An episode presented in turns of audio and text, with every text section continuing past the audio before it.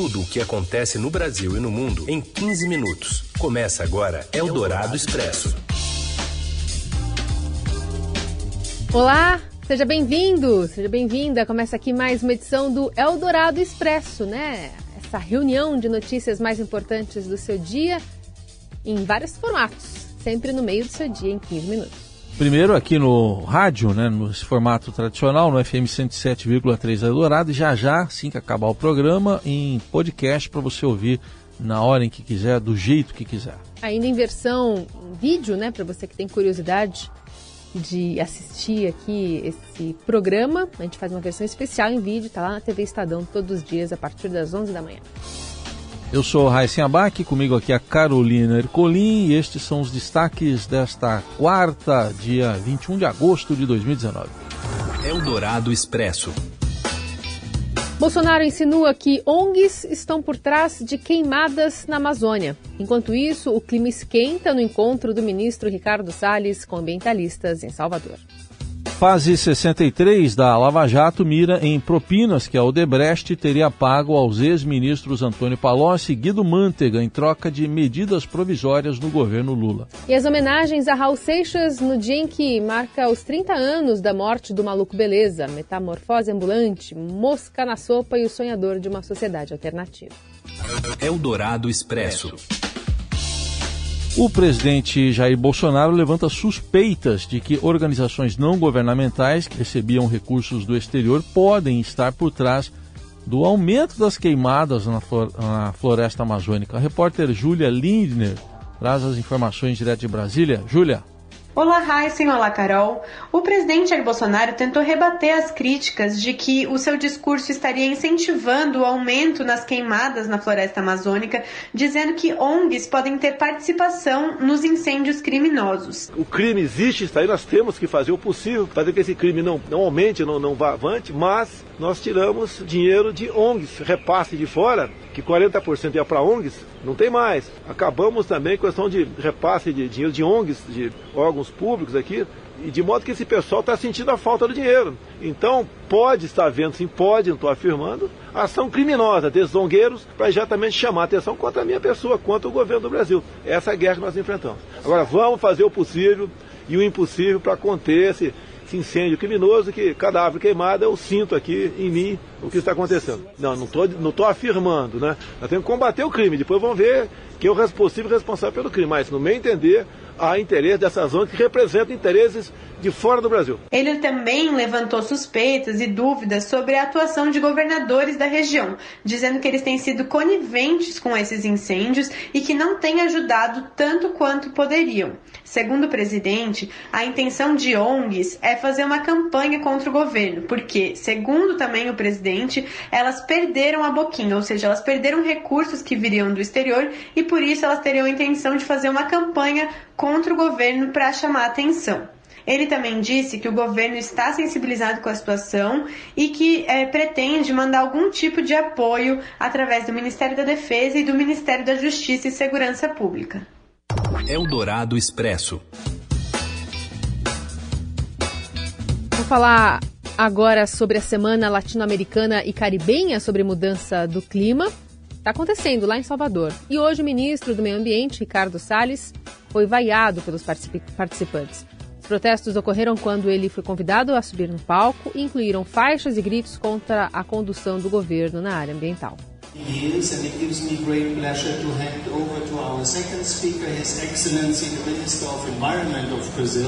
Mr. Ricardo Salles. Minister, you have the floor.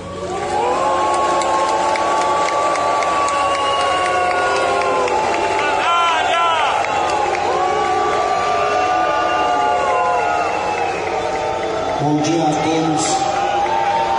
Martin, obrigado pelas palavras.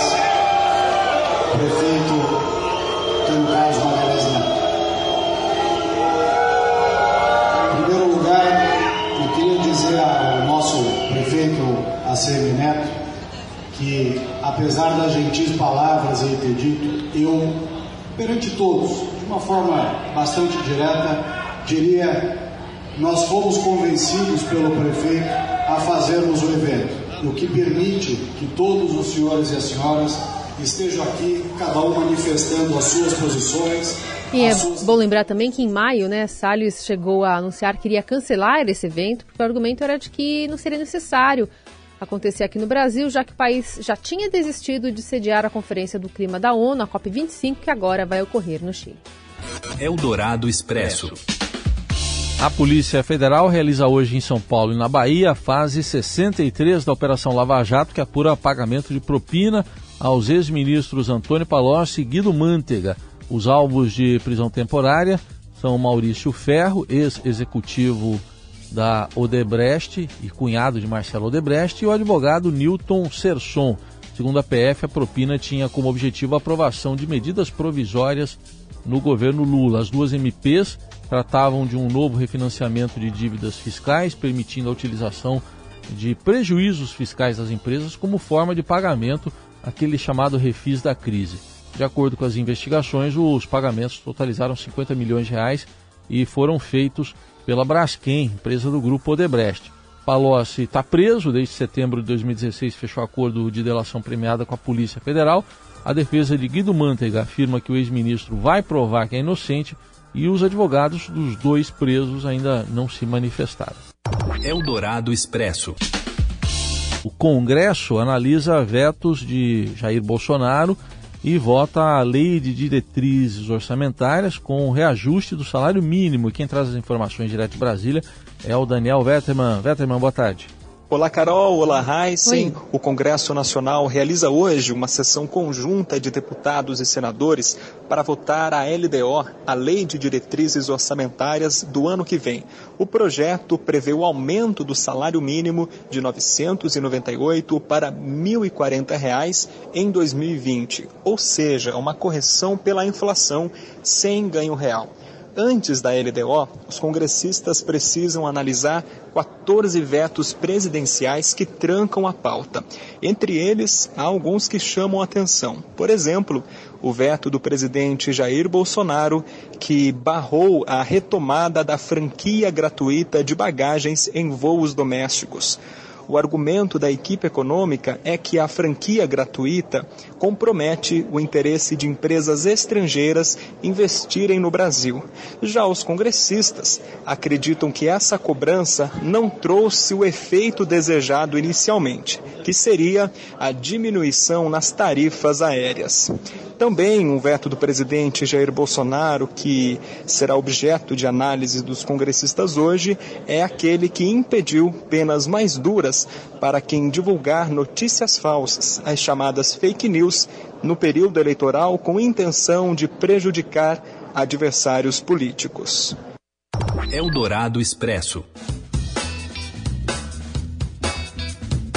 Na Câmara, o relator do projeto do porte da posse de armas inclui mais carreiras policiais nas novas regras em discussão na casa. A gente vem, vai até Brasília conversar com a Camila Turtelli sobre esse assunto. Oi, Camila.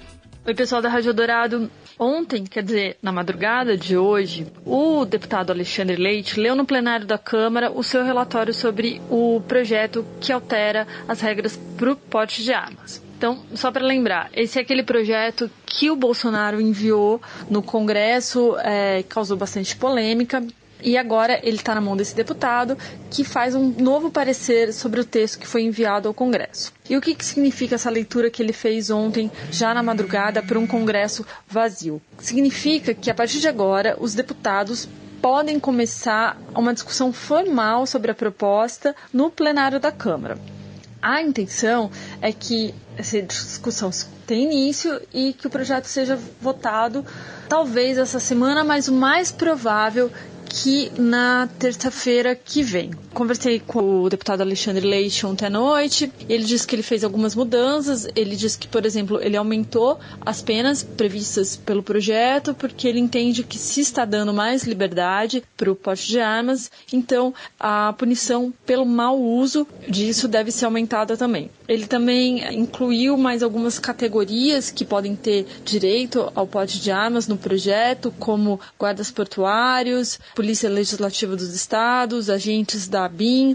Bom, agora vamos ver é, como que vai se dar essa discussão no plenário da Câmara. Os deputados podem fazer mudanças, eles podem fazer pedidos de alteração ao texto, que são os destaques, isso daí vai ser votado, e depois, quando ele for aprovado pela Câmara, daí ele vai ao Senado, passa pela análise dos senadores, para então virar lei. É isso. Eldorado Expresso.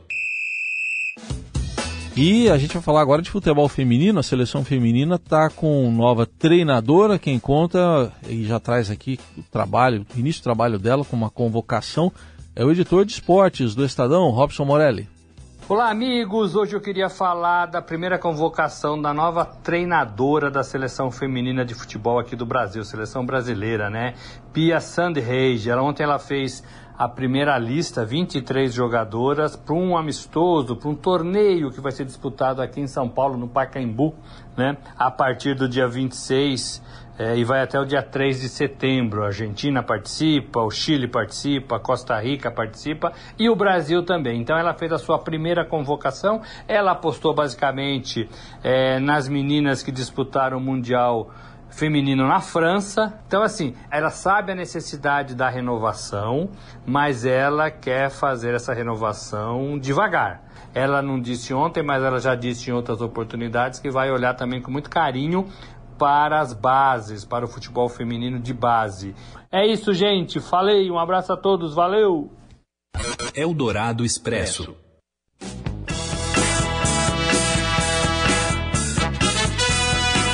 Vê se me entende, olha o meu Falar de Raul, porque hoje é um dia marcante, né? Ele que tem uma audiência até morna na era do streaming, mas mantém idolatria 30 anos após a sua morte. O cantor perde, por exemplo, para Cazuza, Renato Russo e Chorão em números nos serviços de música, mas é claro que a mobilização dos fãs ainda hoje é um fenômeno raríssimo na cultura, basta abrir qualquer rede social hoje. Paulo Coelho, por exemplo, que é parceiro de Raul, enfatizou no Twitter o quão atemporal são as letras das gravações. Falar em gravação, a gente separou alguns trechos aqui, né, Heisen? Por exemplo, uma entrevista do Menescal para você no programa Grandes Brasileiros aqui na Rádio Estadão em 2014, ele falando sobre Raul Seixas. Bom, eu queria que você começasse falando aí como é que vocês se conheceram, né? Você e Raul. Olha, fui num, num festival, eu não, aí eu não me lembro bem o ano, mas Sim. aí pelo 70, 70, eu não me lembro, Festival da Globo, hum. né? E eu fui, fui ver uma, uma palestra da, do festival com os meios de imprensa e eu estava lá na cadeira sentado assim fora, esperando começar, e o Raul passou de terno e gravata com a malinha de executivo, né? Hum. Eu não sabia quem ele era, eu falei, puxa, que prazer, posso conversar com você depois? Claro, eu sou produtor, sou compositor, e eu tô com a música classificada no festival. Sim. Ah, que bacana, quem vai cantar? Ele falou, "É, eu mesmo quero cantar. Uhum. E interessante você ouvir? Eu disse, claro, eu tô aqui para isso. Aí ele mostrou a música dele, mostrou uma também de Sérgio Sampaio. Sim. E ele era amigo e produtor. E eu acabei ficando com as duas músicas, né? Uhum. É, do Raul e do Sérgio Sampaio, que era o Quero Botar Meu Bloco na Rua. Sei, sei. Aí, bom, foi aí que a gente se conheceu e eu digo, você topa cantar, mas é um, é um rock meio, é, meio Elvis Presley, assim, não, eu me visto de Elvis Presley, tudo. É. Eu digo, vai ficar um Elvis Presley magrinho, mas tudo bem, né? Entendi.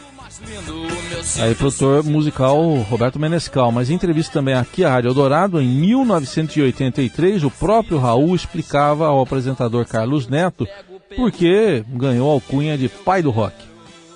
Raul, por que você considera, você se considera, melhor dizendo, uma espécie de roqueiro diabólico? Bom, eu acho que o diabo é o pai do rock. É. O diabo que inventou o rock. Pelo menos me deu uma, vamos dizer assim, uma, uma vantagem, uma, um meio de eu colocar meu, meu, meu, meu ponto de vista metafísico próprio, né? Dentro desse, desse clima. E eu sou um grande colecionador de rock. Eu, Erasmo e João Leno, falecido João Leno. Somos os grandes colecionadores de rock. Erasmo rouba todos os meus discos. Quer dizer, roubava. Agora não deixo nem entrar no quarto. Histórias, né, de, de Raul Seixas, que está muito atrelado à gravadora Eldorado, que contratou, aliás, Raul. Ele já não era muito aceito em outra gravadora, estava completamente consumido, né, pelas drogas, uma época ruim da, da carreira dele. E aí é, ele chegou a ser quase internado, digamos assim, num hotel para em 30 dias produzir um disco. E aí a gravadora Eldorado produziu, lançou esse disco, saiu com 12 músicas simultaneamente. E aí o Raul foi convidado para gravar aquele, aquele especial da Globo Pluk de Partes 1, que iria compor a faixa Carimbador Maluco, que abre o especial, né, que acabou ficando eternizada. E aí, como essa faixa não era gravada no disco, o Eldorado teve que mandar às pressas fazer um compacto e encartou junto com o LP para lançar também esse sucesso que muita gente lembra também de Raul Seixas. Vamos ficando por aqui? Vamos ficando. Eldorado Expresso de hoje, que teve a produção além de Bárbara Guerra, de Murilo Pontes. E a gente, claro, continua conversando com você nas redes sociais. Valeu, gente. Até amanhã. Esquina da falência que eu te pego pelo pé. O que eu quero, eu vou conseguir. Você ouviu Eldorado Expresso tudo o que acontece no Brasil e no mundo em 15 minutos.